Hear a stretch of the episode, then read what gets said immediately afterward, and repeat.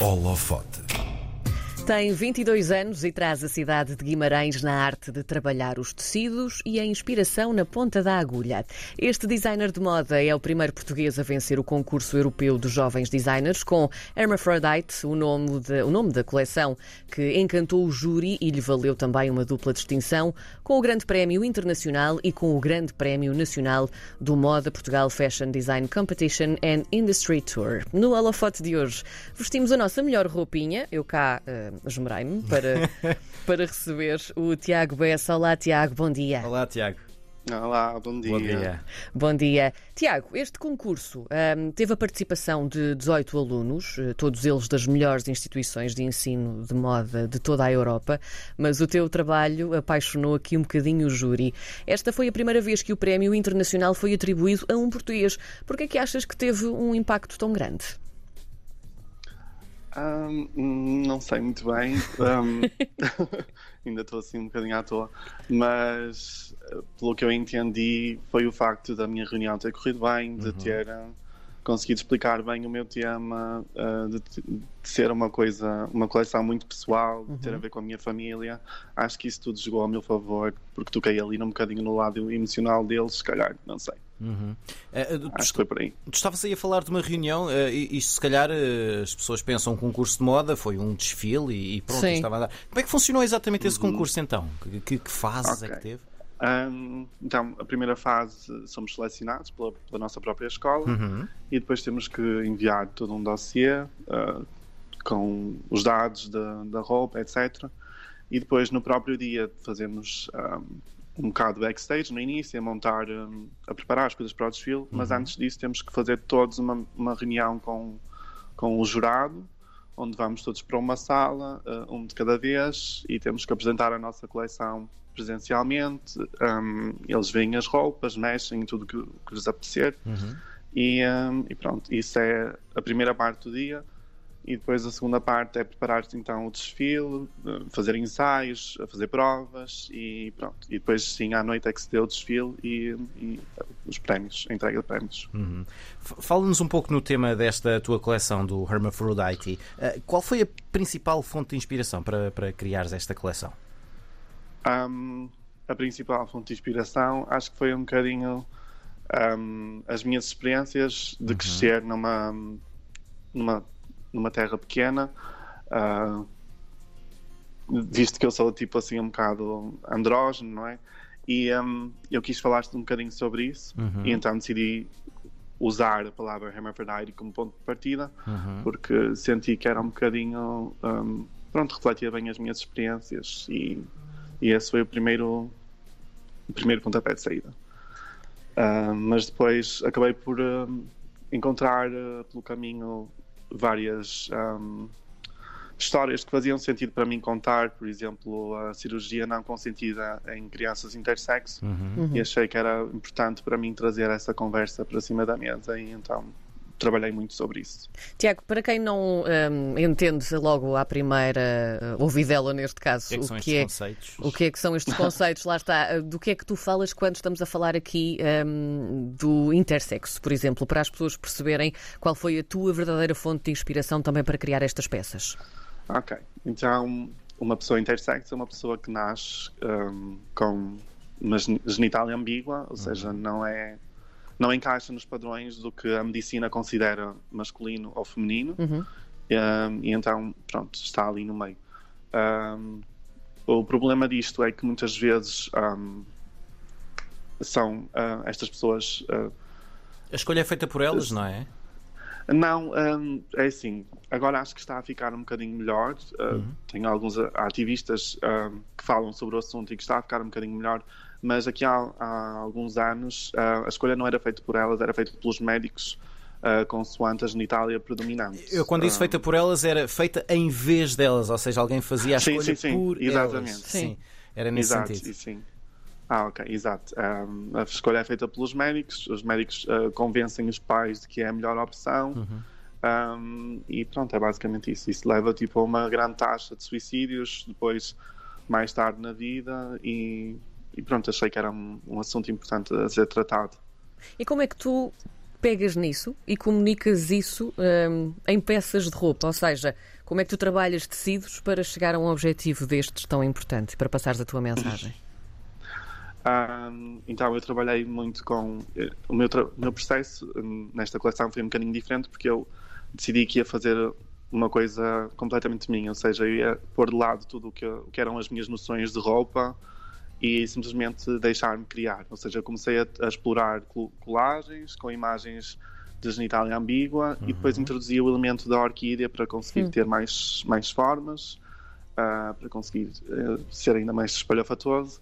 e, um, exato. Uh, porque a orquídea fez todo sentido para mim ser uma referência, porque é uma, uma planta hermafrodita também. Sim.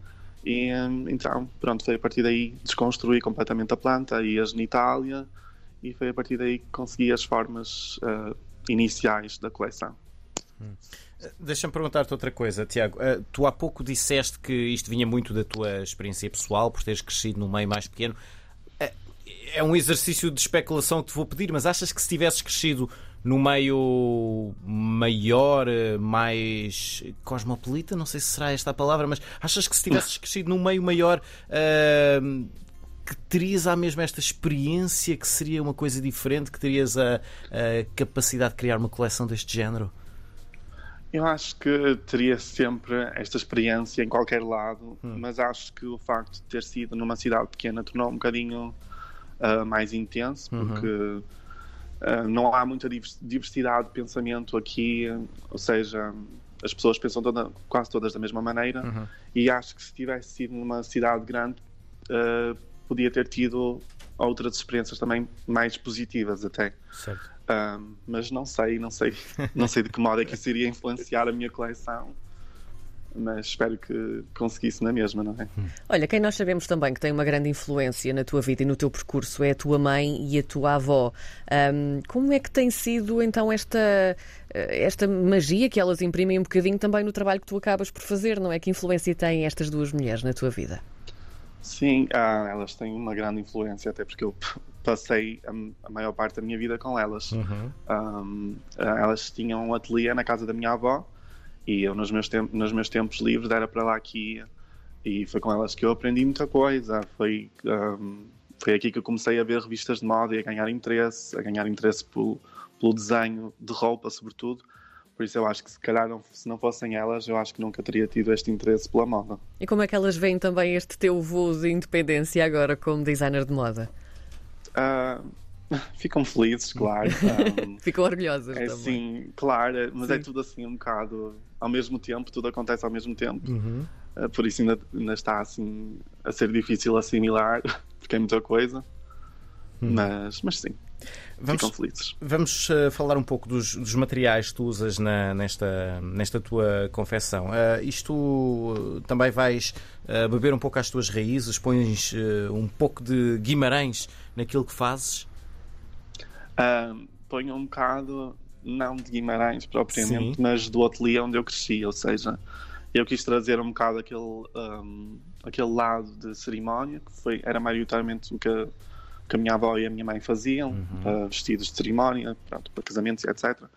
E então inspirei-me sobretudo nisso para escolher materiais. Uh, escolhi uh, acetinados, tecidos acetinados, micados, que é o que se utiliza maioritariamente para fazer vestidos, e depois, claro, tecidos de lã, uh, para blazers e, e, etc. E desconstruí-os, ou seja, usei-os em peças completamente diferentes. Uhum. E, e, que palete de cores é que temos nesta, nesta tua coleção? Hum, é muito dentro dos rosas, os vermelhos, um, tudo o que fosse uh, remetente de carne, entre aspas, Sim. flashy. Um, e depois tentei quebrar um bocadinho, quebrar entre aspas, porque eu acho que a cor do látex até, até é harmonioso com o resto da paleta, uhum. mas o látex em, em si quebra o, não só os materiais, mas um bocadinho da cor. Tiago, tu estás a terminar a tua formação no Modatex Porto, certo? Sim, sim. E, e, tu, no próximo ano, segundo nós apuramos, nós somos assim um bocadinho de escovilheiros e andamos aí a, a, apurar estas coisas, tu vais começar um estágio de alta costura no ateliê de Victor Rolf. Isto é muito importante, não é? Sim, é muito, ainda nem acredito que aconteceu, mas, mas sim, é muito importante. Olha, e quais são as tuas expectativas? Porque tu vais voar muito mais alto, vais fazer um estágio com, bom, com pessoas importantíssimas, não é? Sim, sim. Um, sobretudo conhecê-los e Sim. perceber a maneira como eles montam peças tão complicadas, acho que vai ser super importante para mim. Mas, mas sim, vai ser importante no currículo. Quando é que partes nesta aventura? Já sabes. Um, vou começar no, no ateliê dia 22 de fevereiro. Ah, está quase. Até lá quase, estou por está quase. Está quase. Sim, mais uns dias, entre aspas. Olha, e fala-nos também aqui do teu futuro ah, no mundo da moda. Como é que tu fazes a projeção ah, para o teu futuro? Ah, boa pergunta. Um, Esta é aquela pergunta que nós ficamos assim, eu sei lá, menina. não é? é verdade, porque é, é tão complicado prever estas coisas, a moda é tão imprevisível. Sim. Um, mas eu vou-me tentar candidatar a um mestrado na Central St. Martins, em, no Reino Unido.